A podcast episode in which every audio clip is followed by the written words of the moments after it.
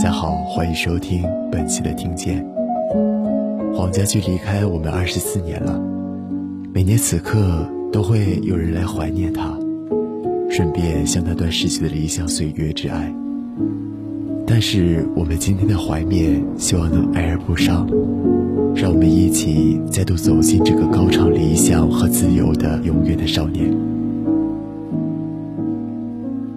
黄家驹出生在香港深水埗的贫民区的苏屋村，父母是普通的工人，和其他人不一样。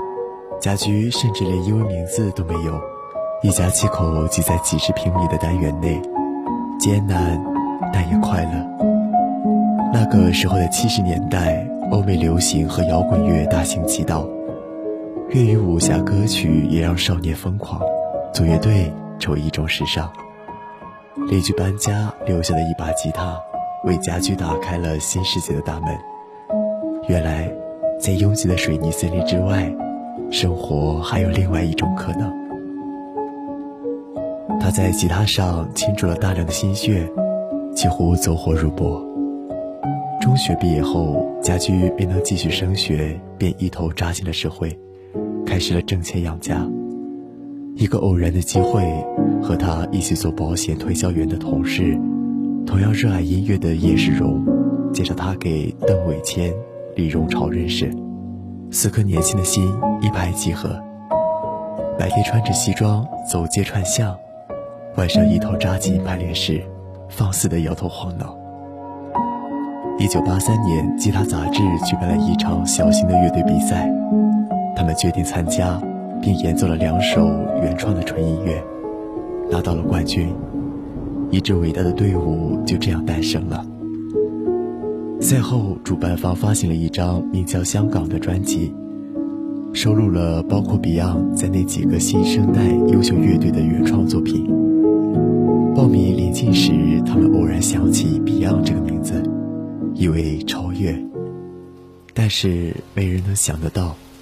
这支乐队日后会经历过无数次的人员变动，走过二十二年的风雨，最终成为传奇。取得了小小的成功，让 Beyond 更加享受玩音乐的快乐，自己筹钱处理开演唱会、录唱片，直到一九八六年被唱片公司挖掘。家驹用印度中东音乐风格为第一张专辑《阿拉伯跳舞女郎》编曲。肆意挥洒自己的音乐才华，在翻唱和情歌流行的那个时代，这样的音乐没有什么人买账。三年过去了，他们仍旧难以凭音乐养活自己。直到一九八八年，经纪公司警告他们，如果下张专辑销量仍不佳，就干脆解散，别做了。那段时间，他们绝望到每天来到排练房，就在算自己的乐器能卖多少钱。够自己生活几年，无奈之下，家驹剪去了陪伴他多年的长发，大唱情歌和励志歌。这一年的专辑《秘密情茶》也达到了百金的销量。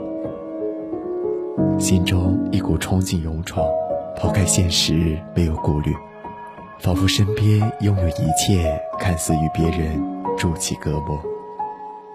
后来的几年。家驹创造出了许多影响一代人的金曲，《大地》《喜欢你》《真的爱你》和《光辉岁月》。曾经的四个金属狂人，摇身一变变成了偶像明星，走起了小清新的路线，竟也得心应手，很快便大红大紫。然而个中无奈心酸，只有他们知晓。永远以青春阳光面貌示人的家驹。只好把这些苦水咽下，写进歌里。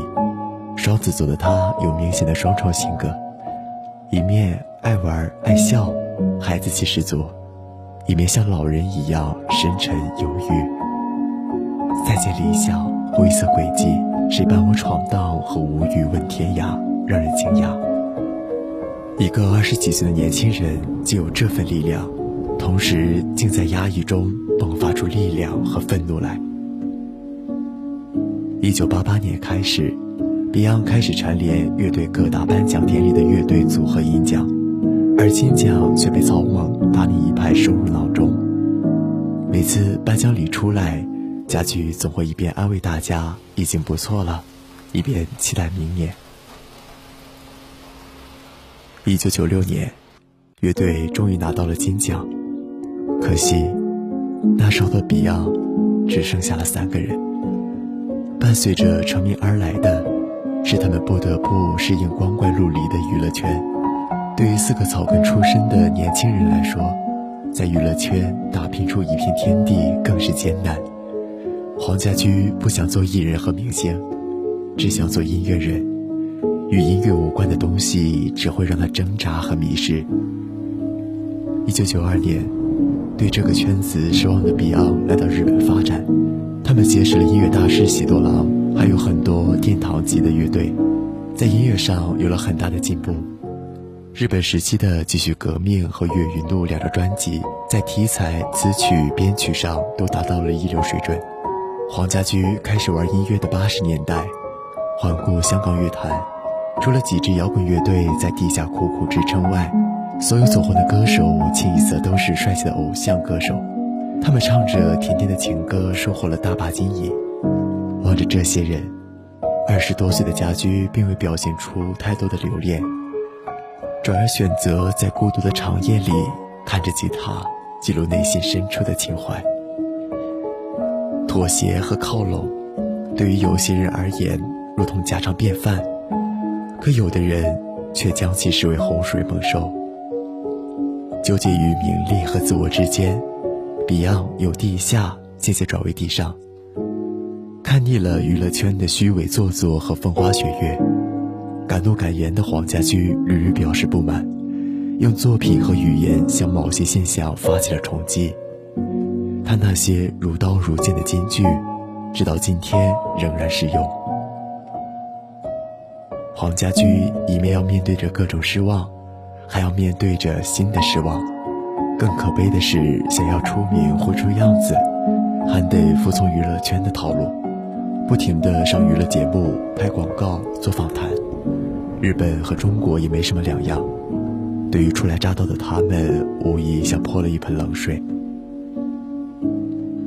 一九九三年六月二十四日，Beyond 四子来到日本富士电视台录制娱乐节目，想做什么就做什么时，舞台湿滑，家驹失足摔下，六天后离世。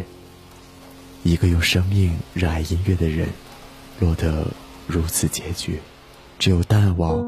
从前话要如何？其实你与昨日的我活到今天变化甚多，只有顽强。明日入纵会彷徨，疲倦惯了再没感觉，别再可惜计较什么。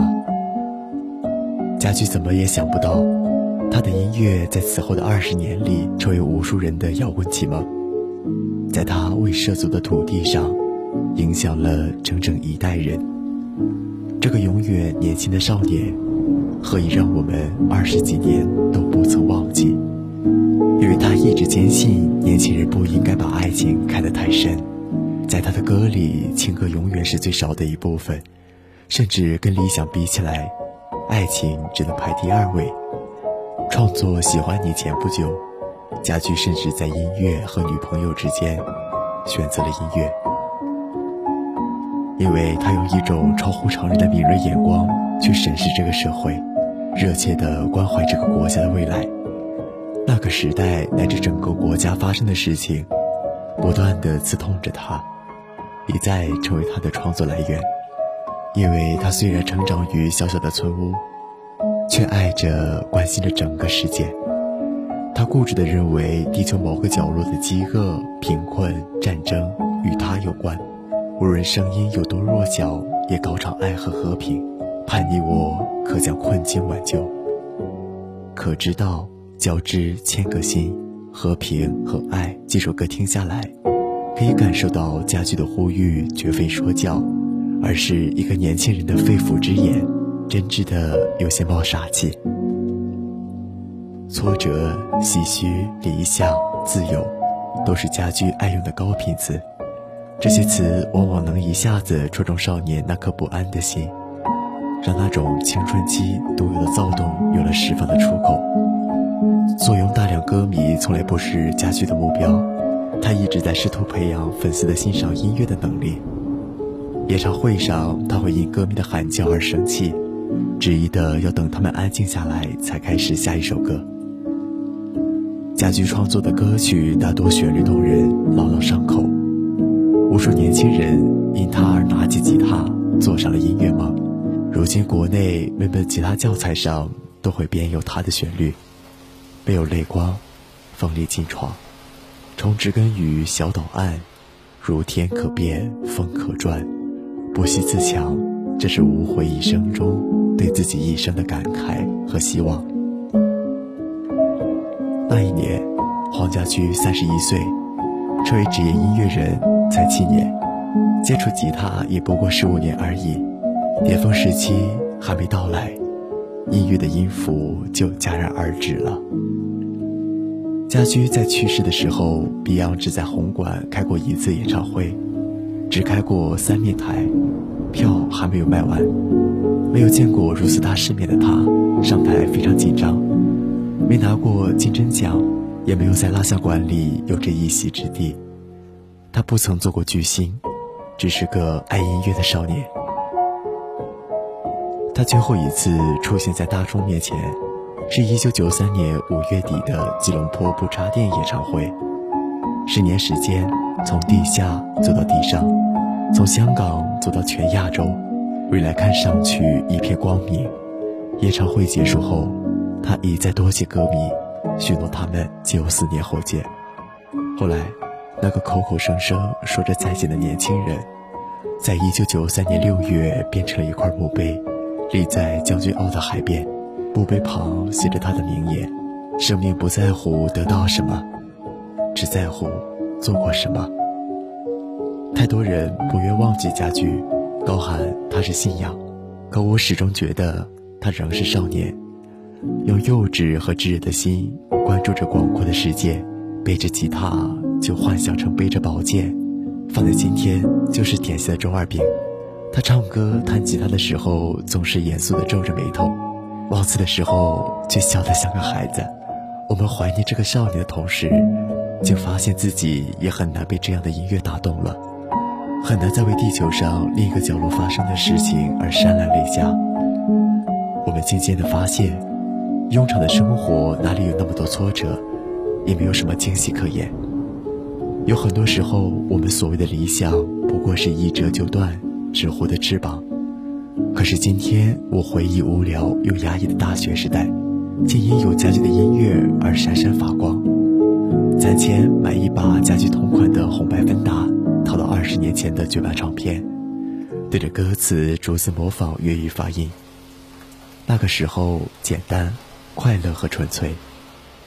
在这个娱乐至死的时代，任何东西都有可能成为娱乐的附庸品。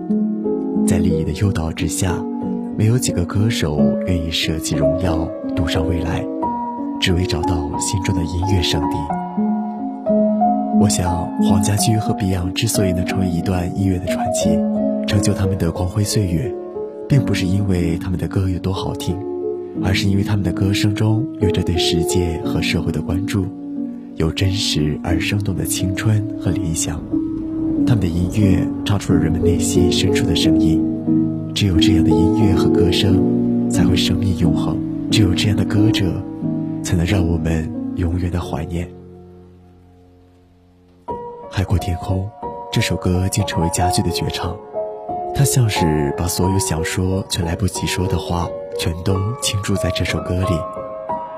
仍然自由自我，永远高唱我歌。走遍千里，原谅我这一生不羁放纵爱自由，哪怕会有一天会跌倒。背起了理想，谁人都可以。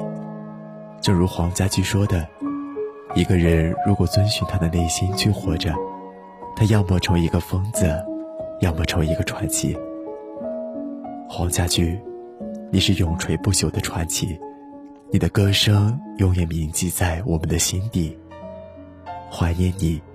家驹。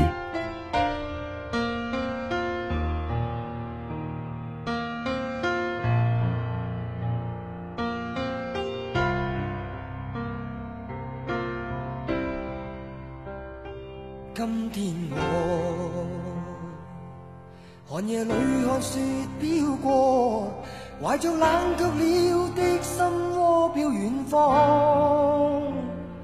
风雨里追赶，雾里分不清影踪。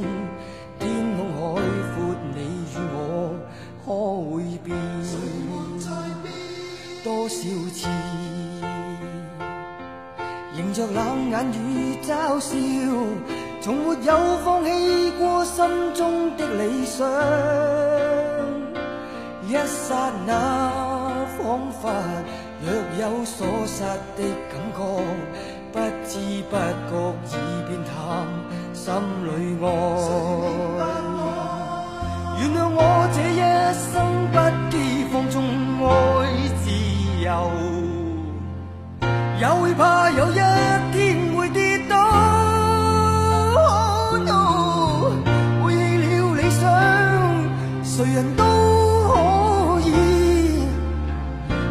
哪